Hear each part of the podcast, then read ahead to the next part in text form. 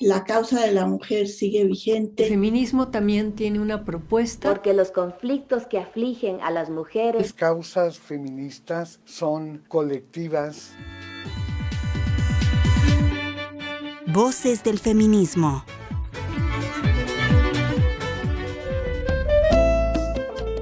Lo único que pretendo es estar contenta o, por lo menos este, de acuerdo conmigo misma. Y la única forma en que puedo estar, hay gente que está de acuerdo consigo misma por el simple hecho de ir a correr a Chapultepec todos los días o a los viveros, o está contenta consigo mismo porque salió en los periódicos, ¿no?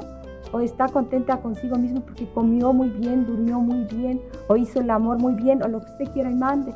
Pero a mí lo que me da, lo, lo que me hace estar más o menos contenta conmigo misma es escribir.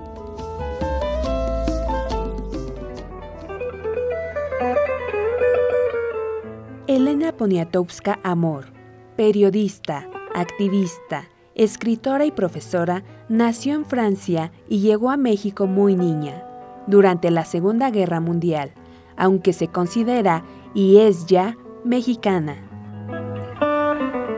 En 1955 publicó su primera novela, Lilus Kikus, y en 1971 obtuvo el premio literario Javier Villaurrutia por La Noche de Tlatelolco, aunque lo rechazó.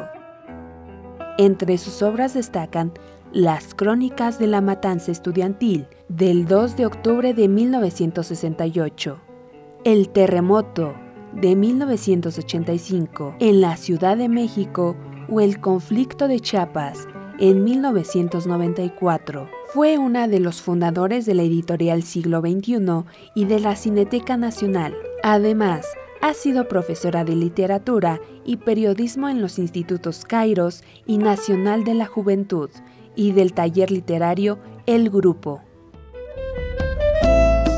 La reconocida escritora posee un premio literario que lleva su nombre, instaurado en 2007 por el gobierno de la Ciudad de México y es honoris causa por universidades de todo el mundo. Recibió el premio María Murskabot, el reconocimiento internacional más antiguo en periodismo, otorgado por la Escuela de Periodismo de la Universidad de Columbia, y en este año 2023 la medalla Belisario Domínguez, que otorga el Senado de la República. Elena Poniatowska Amor, en Voces del Feminismo.